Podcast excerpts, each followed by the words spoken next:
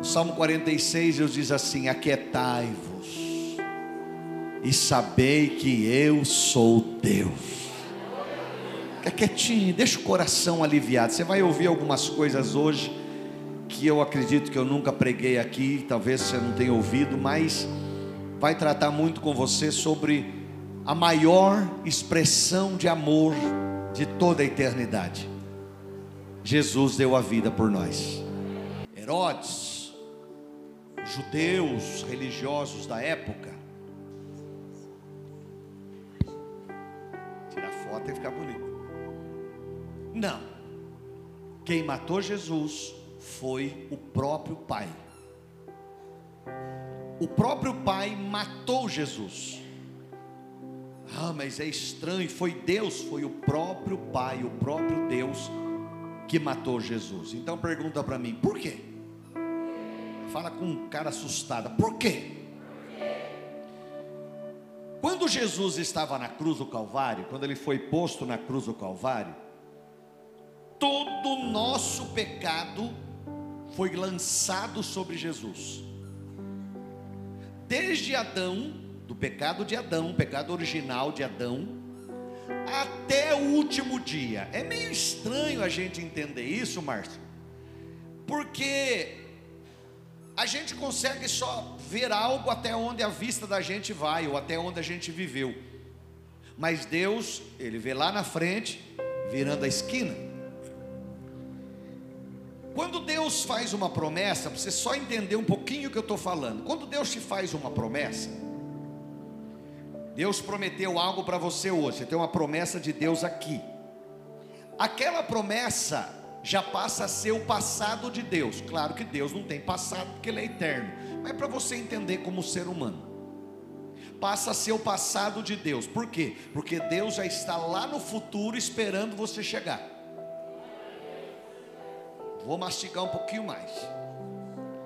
Às vezes, Robson, tem gente que ele recebe uma promessa de Deus, que ele vai ser um grande pregador, pregar para multidões.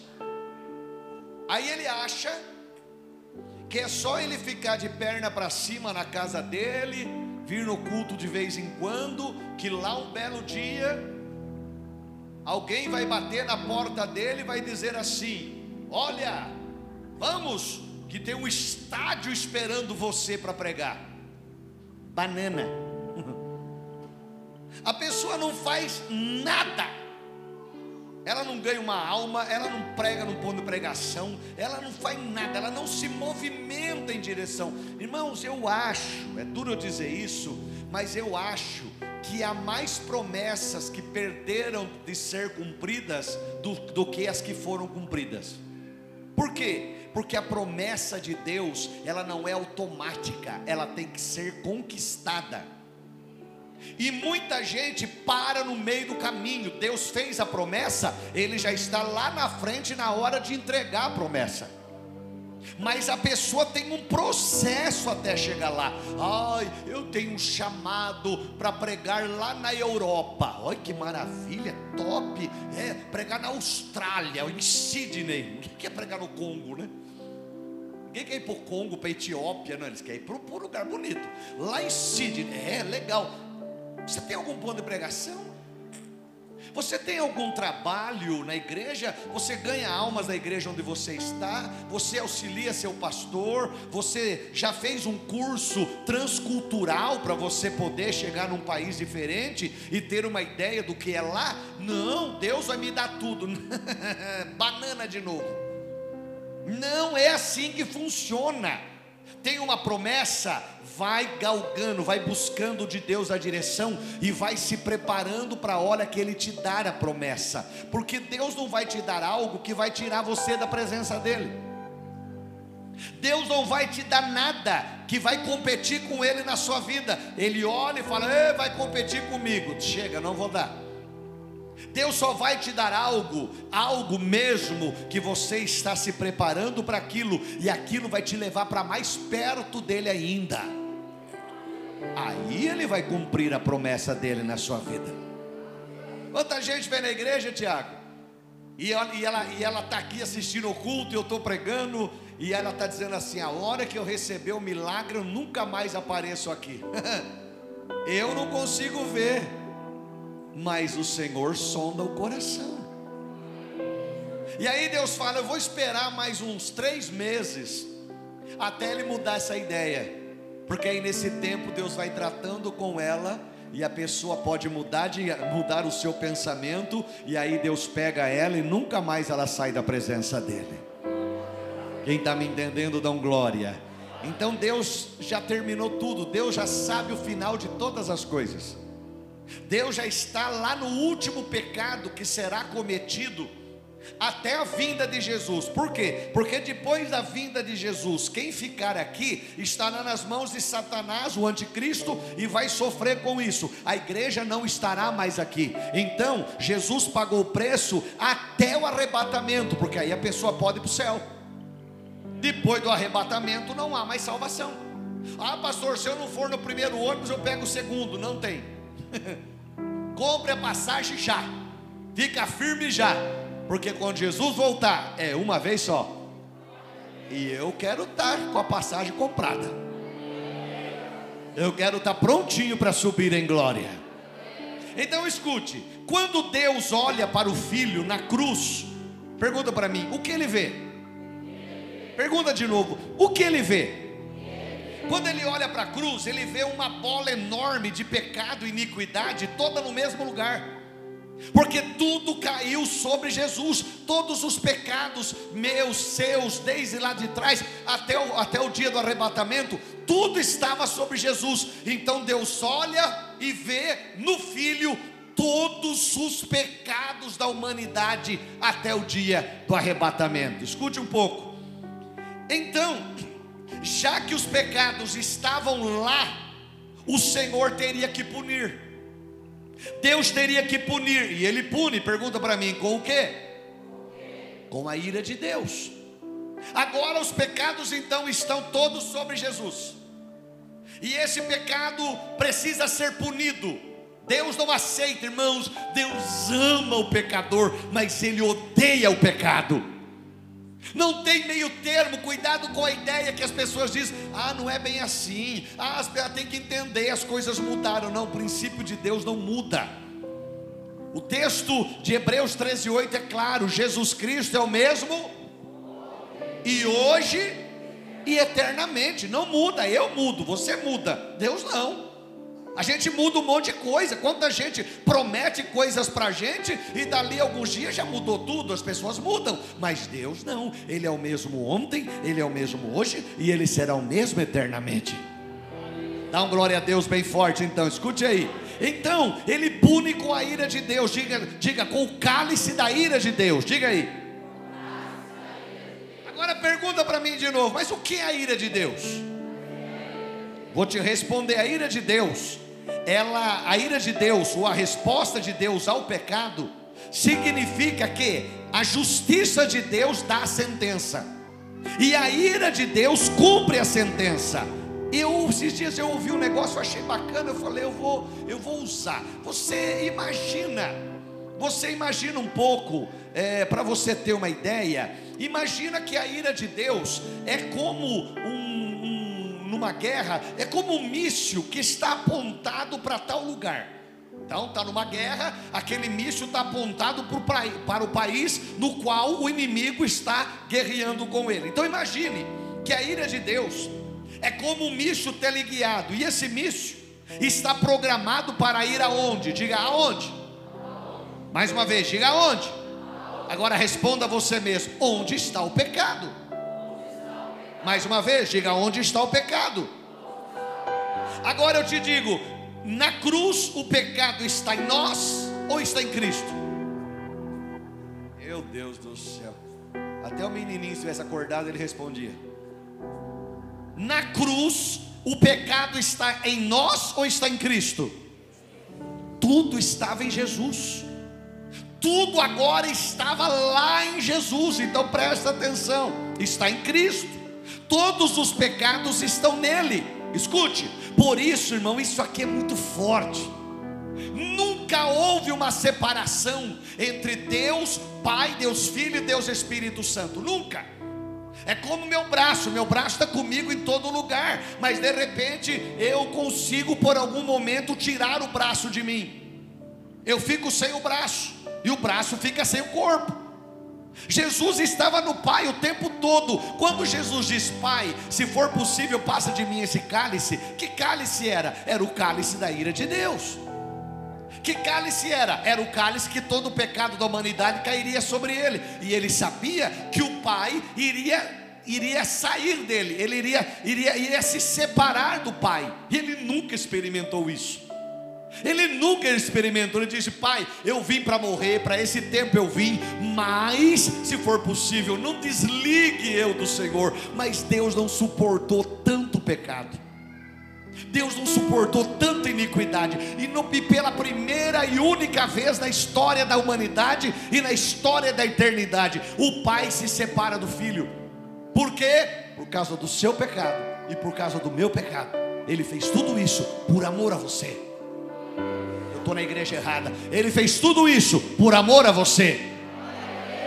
Dá um glória a Deus mais forte, igreja. O pai se separa do filho pela primeira vez na eternidade. Então, o mício da ira de Deus tem que cair sobre Cristo. Para quê? Para destruir Cristo? Não, para destruir o pecado. O mício da ira de Deus tem que vir sobre Cristo para matar Jesus. Não, o pai não ia matar, não era, a, ideia não era matar o filho, a ideia era destruir o pecado. Mas onde é que estava o pecado? Estava no filho. Ele levou sobre si todas as nossas dores. Ele levou sobre si todas as nossas iniquidades. O castigo que nos traz a paz estava sobre ele e pelas suas pisaduras, você, você, você, você, você, você, nós já fomos sarados. Quem recebe isso, dá um glória a Deus bem forte, igreja. Então pergunta para mim: quem enviou esse míssil? Isaías 53, 10 vai responder. Isaías 53, 10, olha o que diz lá, dá uma olhadinha. Todavia, lê lá. Ao Senhor Deus agradou moê-lo. Meu Deus, por causa de você. Que nem lembrou, talvez, de fazer uma oraçãozinha hoje, rapidinha, de um minuto. Fazendo-o enfermar, quando a sua alma se puser por expiação do pecado. O que? Expiação do? Verá sua posteridade isto é, quando Jesus estava na cruz, verá a sua posteridade. Você tava, ele viu você. Estou na igreja errada, vou tentar de novo. Quando a sua alma se puser por expiação do pecado, aonde? Na cruz, ele verá a sua posteridade. Ele, ele viu você, ele viu você, ele viu você prolongará os dias, o bom prazer do Senhor prosperará na sua mão. Deus se alegrou em fazer isso, por quê? Porque ia matar o filho? Não, porque você ia ser salvo. Dá para você dar um glória a Deus bem forte? Então quem enviou o míssil? Diga, Deus o Pai. Irmãos, o próprio Deus executa o filho para mostrar o terror do pecado. Deus odeia tanto o pecado que nem o próprio filho poupou. A Bíblia diz que nem o próprio filho, aquele que não poupou nem o próprio filho, o que, que ele não vai fazer por você por amor, meu irmão? Dá um glória a Deus bem forte. Então diga de novo, por que ele fez isso? Por causa da sua santidade. Deus é um Deus santo. Deus é um Deus santo. Jesus disse assim: Quem quer vir após mim, negue-se a si mesmo, tome a sua cruz e siga-me. O que é cruz? É doença? Não. O que é essa cruz? É problemas? Não. Essa cruz é você dizer: Eu não vou fazer o que o mundo faz, porque eu quero Jesus. Cruz não é um problema que veio sobre a sua vida, é você dizer: Deus, eu quero te agradar, então eu não vou fazer o que o mundo faz. A minha carne quer bebida alcoólica, quer cigarro, quer droga, quer prostituição, mas o meu corpo diz que não, porque eu quero Jesus. Quem está me entendendo, dá um glória a Deus bem forte. Deus ele é santo, Deus é puro, Deus é perfeito, Deus é maravilhoso. Isaías 9,6 a Bíblia diz assim: Porque um filho nos nasceu, o menino nos nasceu, o filho se vos deu, e o principado está sobre o seu. O que é principado? Poder. O poder está sobre os seus, e o seu nome será. Pôs lá? Olha lá, o seu nome será maravilhoso conselheiro. Ele te dá o conselho certo na hora certa. Busque dele a direção. Antes de você escutar o que seu amigo acha, ouça o que o Espírito Santo pensa nessa questão que você precisa resolver. Busque a direção dele, não do seu amigo. Ouça ele. Ele é Deus forte. Nunca perdeu uma batalha ele é o Pai da eternidade, Ele vive desde sempre. Ah, quem criou Deus? Deus, Deus é Deus desde a eternidade. No céu se pergunta para Ele. Porque se for para o inferno, o diabo não vai contar nada para você, você vai sofrer. E Ele é o príncipe da paz. Tem gente de fé aqui, dão glória a Deus. Olha Abacuque 1, Abacuque 1, 13, só a parte A.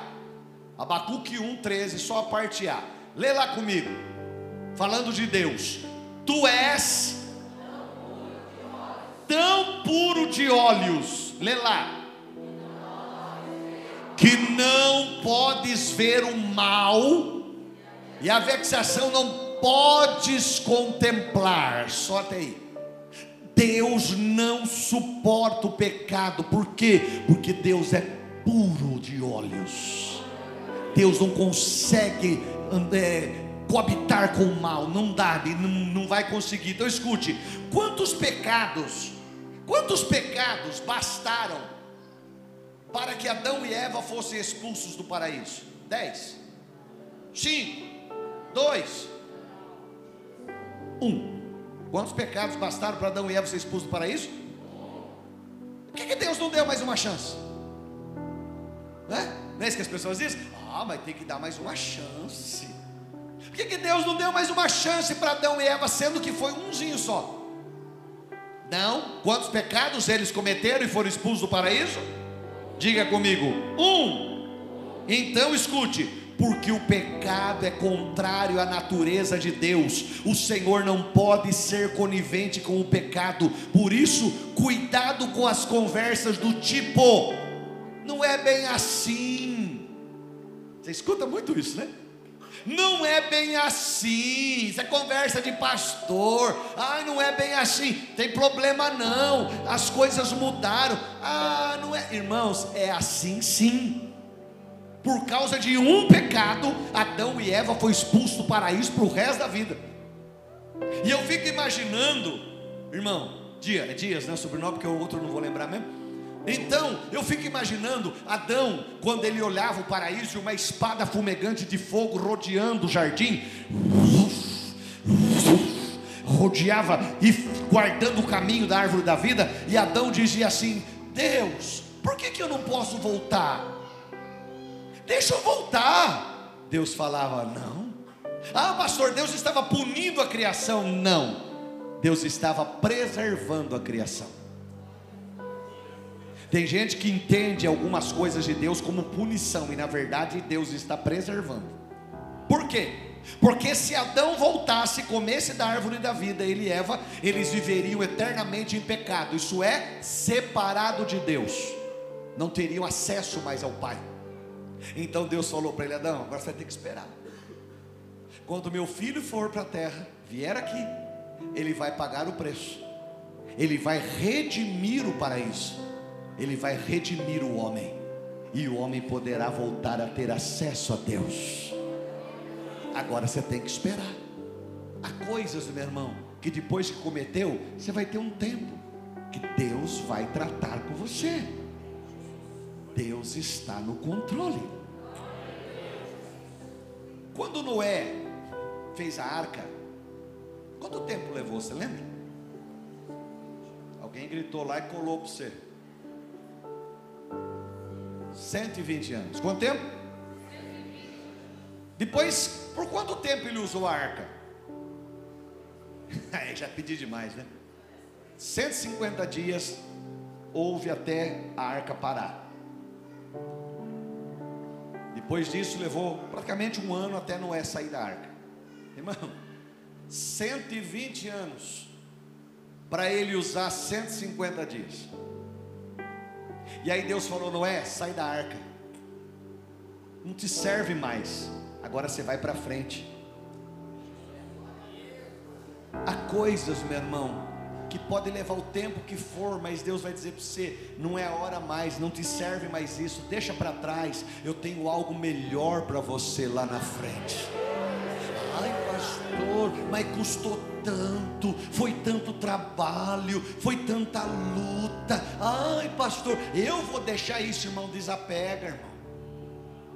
Desapega, que Deus tem coisa melhor para você lá na frente.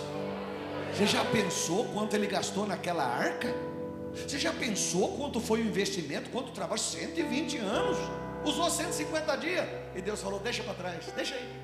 Deixa aí que eu vou fazer encher de, de, de gelo em volta dela. Ninguém vai achar esse negócio. Vai, vai ficar aí. Vai viver sua vida. Deixa para trás. Não importa quanto investiu, importa o que Deus tem para você lá na frente. O galardão é melhor. A bênção é melhor. Tem pentecostal aí, dão glória a Deus bem forte. Em Mateus 27, 46, Jesus bradou na cruz, dizendo: Pai, está consumado. Pai, está consumado. Jesus grita: Eli, Eli, lama sabachthani. Isto é, Deus meu, Deus meu, por que me desamparaste? Pai, está consumado. Isto é, está feito. Oh Deus, e Deus diz: Porque na cruz você se fez pecado, meu filho, e eu me separei de você. Eu não tinha como ficar mais junto, não tinha mais jeito, escute. Então Deus despeja a sua ira e mata seu próprio filho, e com ele todos os nossos pecados. Os pecados são pagos naquele momento Aquilo, meu irmão, não é um show de terror para a gente ficar assistindo é, algum filme sobre Jesus e achar que aquilo é um show de terror. Não é, não. Aquilo é uma demonstração de amor. O filho pegando todo o nosso pecado, botando nas costas. Eu fico imaginando ele fazendo assim, ó.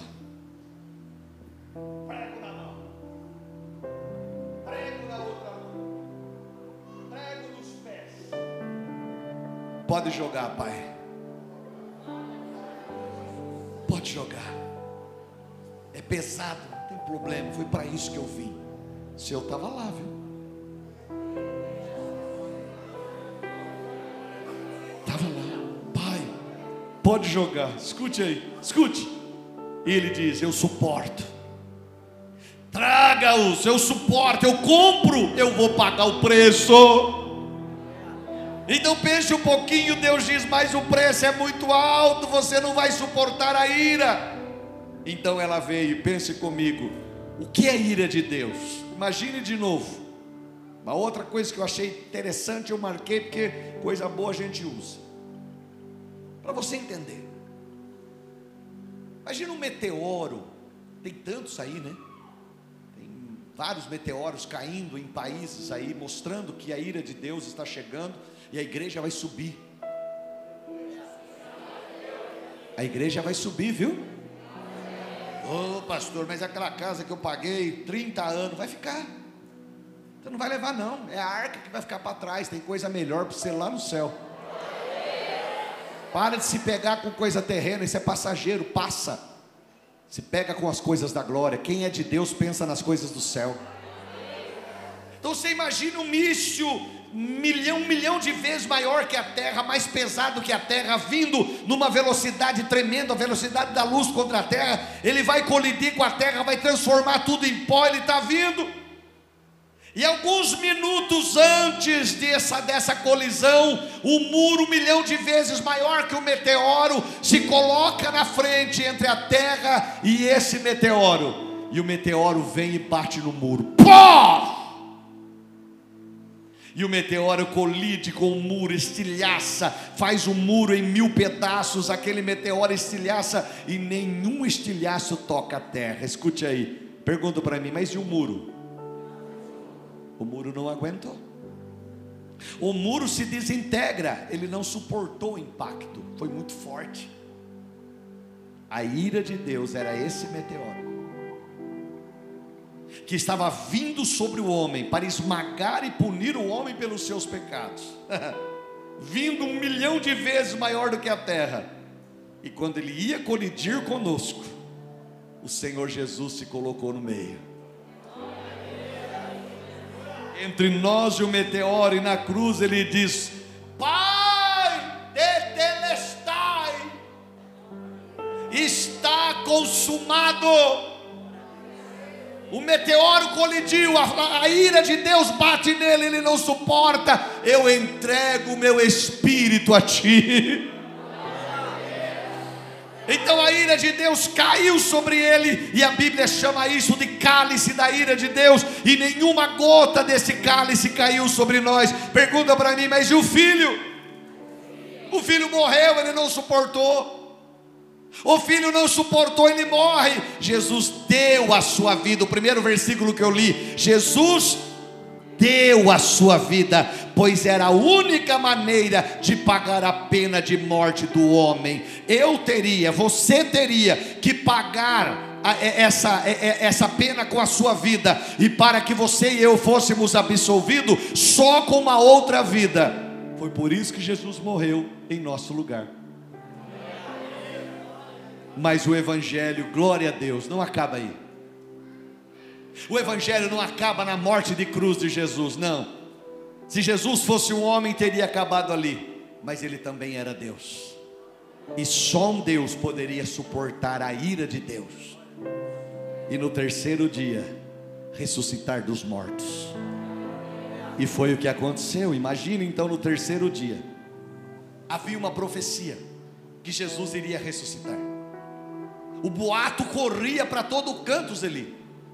Manceda corria para todo canto o boato, ele vai ressuscitar. Os seus discípulos estão falando que ele vai voltar. O boato comia solto no meio do povo. O que, que Herodes Pilatos fizeram? Chamaram lá os, os, os, os, os sacerdotes e disseram: vamos colocar guardas e trancar lá? Porque senão os, os, os seus discípulos vão roubar o corpo e vão dizer que ele ressuscitou, aí vai ficar pior ainda para nós. Vamos colocar guardas lá e a gente proíbe que eles cheguem, e aí não vai acontecer nada e a gente vai ficar bem na fita. Mas ao terceiro dia,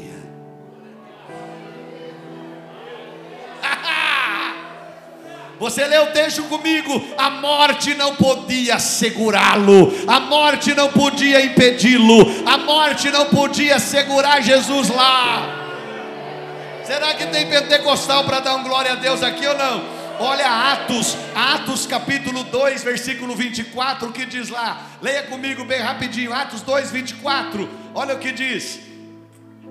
E ao qual Deus ressuscitou Jesus, soltas as ânsias da morte, pois não era possível que ele fosse retido por ela.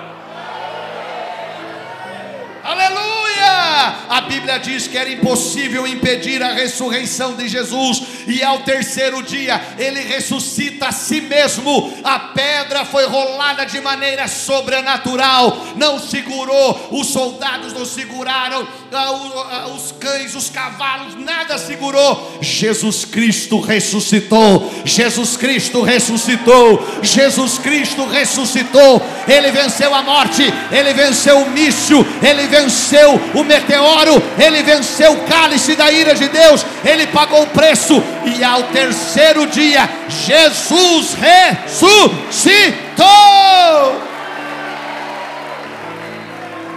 Tem pentecostal aqui, dá um glória a Deus bem forte. Escute um pouquinho. E eu termino. Tem mais cinco minutos. Aquele vídeo está aí?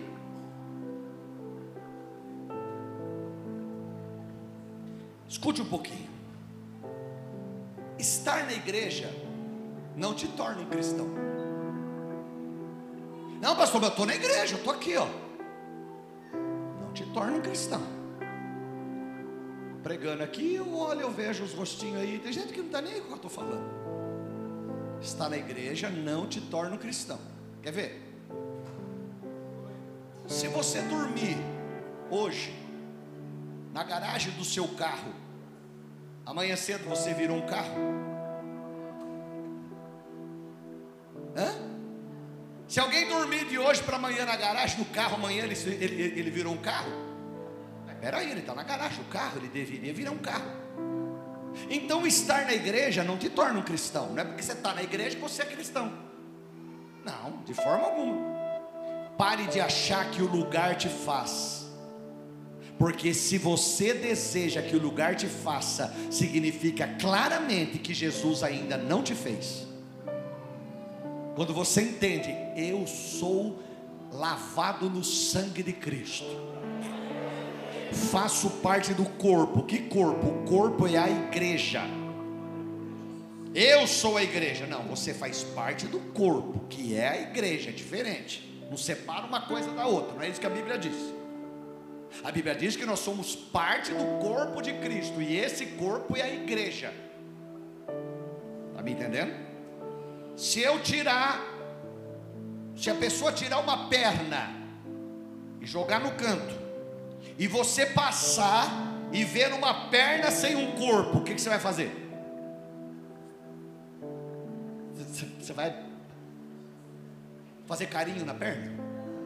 Sangue espalhado, você vai fazer isso? Você vai desviar, por quê? Porque uma perna sem um corpo não é corpo. Agora, se você encontrar alguém na rua que amputou uma perna, está andando de muleta, de muleta, sem uma perna, ele continua sendo um corpo, sem a perna mas ele continua sendo um corpo. Você vai cumprimentar ele, tudo bem? Puxa, o que aconteceu? Um acidente, tal, tal. Ah, puxa vida, tal. Mas o cara está andando ali, é o corpo andando. Então, eu sirvo Deus em casa. Talvez você está me assistindo a live e você está pensando isso. Não, eu não preciso de igreja. Não, pera aí, pera aí. Igreja é corpo. Ah, pastor, mas então a igreja não salva. Não, a igreja não salva, mas a igreja é local onde os salvos se reúnem para adorar aquele que é o cabeça da igreja. Está me entendendo? Dão glória. Os cenários não fazem quem Cristo, os cenários não fazem quem Cristo já fez. Eu posso estar em qualquer lugar. Quando, quando eu fui entrar a primeira vez para ser candidato a vereador, e depois, graças a Deus, a gente se elegeu. Quanta gente ah, vai estragar o bispo? Não, não, não é onde eu estou que me faz. Não. Você acha que todo mundo na sua empresa é gente boa? Você, já, você pensa aí. Acha que todo mundo na sua empresa é tudo gente maravilhosa, que não tem pecado, que não fala palavrão, tudo gente boa. E você não está lá no meio? E qual a diferença de eu estar numa Câmara Municipal? Nenhuma. O cenário não faz quem Cristo já fez. Os ambientes não mudam quem Cristo já mudou não tem a ver com o lugar, tem a ver com você. Segura aí. Marcos 16, 16. Quem crer, mas quem não crer, irmãos, você pode até viver aqui sem Jesus. O problema vai ser se você morrer sem Ele. Aí a coisa fica feia. Você pode até viver, não quero Jesus, não aceito Jesus, não quero nada, tudo bem, viva a vida, sem problema nenhum. O problema é morrer sem Ele. O batismo salva? Também não, porque se você se batizar e não servir Jesus, você vai para o inferno sendo batizado. Mas o batismo é uma marca, é um selo, é uma prova pública que você aceitou Jesus e está dizendo: Eu não quero mais nada com o mundo, estou morrendo para o mundo, agora eu ressuscitei e vou viver para Deus. Eu vou passar um vídeo para você de três pessoas, é chocante. Três pessoas morrendo. E três pessoas morrendo pelo susto sem Jesus. É muito chocante. Elas vão ver algo que ninguém viu, mas o que será que elas viram segundos antes da morte? A Bíblia diz que preciosa é a morte dos santos para o Senhor. No original, preciosa diz que é é penoso, por quê? Porque Deus não queria que o homem morresse. Mas quando Deus recebe um santo na glória, há muita alegria no céu. Agora um perdido, meu irmão, é muito triste. 30 segundos. Mas veja. Pode apagar aqui para ficar bem visível. Não solta não. Apaga. Isso. Pode apagar. Aí tá dando para ver embaixo aí? Pela TV? Tá dando? Quer que apague aí a luz? Pode apagar. Isso. Pode soltar. Vejam. Ao findar o labor desta vida, Olha esse rapaz. quando a morte ao teu lado chegar, Olha lá, ele viu alguma coisa. Olha. que destino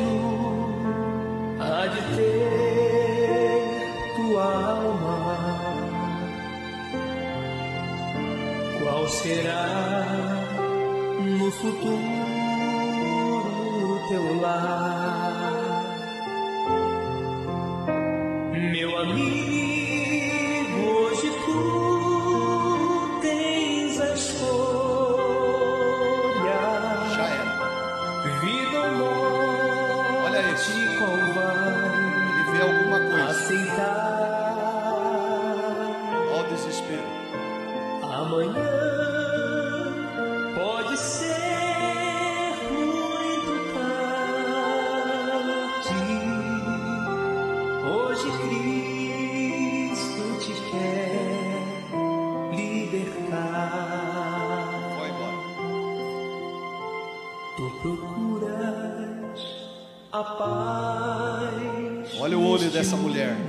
de hospital.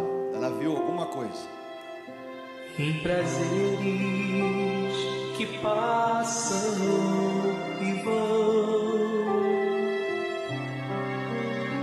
mas na última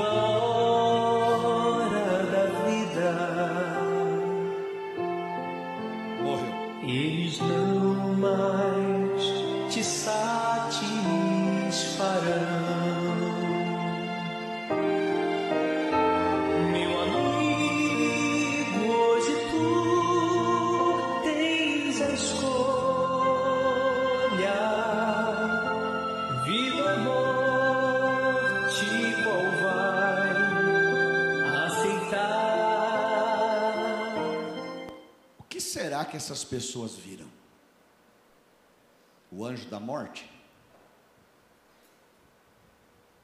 Irmão, você pode até viver sem ele, mas morrer sem ele vai ser um problema. O senhor está fazendo medo? Se for para fazer medo, para você se salvar, eu vou fazer medo para você. Que eu quero te ver no céu. Eu quero te ver na glória. Não brinque com a sua salvação. É um segundo, já era. Primeiro trabalhando, pelo que eu vi, ele era um local de água, né? Ele começa a ver alguma coisa, ele quer bater na coisa, ele, ele cai duro, começa a estremecer, morre. Segundo sentado, vê alguma coisa, morre. A outra deitada no hospital, vê algo, morre. Não tem mais tempo. É um segundo. Ele morreu na cruz para que os seus os meus pecados fossem perdoados e nós pudéssemos ir estar com Ele na glória. Não troque Jesus por nada. Nada garante que amanhã eu e você estamos vivos. Nada. Nada garante. Que garantia você tem que amanhã você vai abrir o olho? Nenhuma, nem eu, nem você, ninguém daqui. E se acontecer alguma coisa, a gente fecha os olhos aqui, mas a gente se encontra com o Senhor da glória. Fica de pé no seu lugar, fecha os teus olhos. Que isto possa estar queimando no seu coração nesta noite de milagres. E o maior milagre de Jesus é a salvação. Eu já orei por tanta gente ser curada, e eles foram curados e estão no mundo de novo caminhando para o inferno. Não adiantou nada a cura. Cura não, não é sinônimo de salvação. O maior benefício da cruz é a primeira doutrina da igreja do Evangelho quadrangular: Jesus salva. É o melhor, o maior benefício da cruz. Você não é batizado nas águas, você ainda não tem um ato público do teu nome escrito no livro da vida, quem crer e for batizado será salvo, quem não crer será condenado. Você precisa urgente mudar esta situação da sua vida. Ter o seu nome escrito no livro da vida do Cordeiro, com letras vermelhas de sangue. Está pago. Quando o diabo vir acusar você para Deus, Jesus do lado vai dizer: Pai, eu já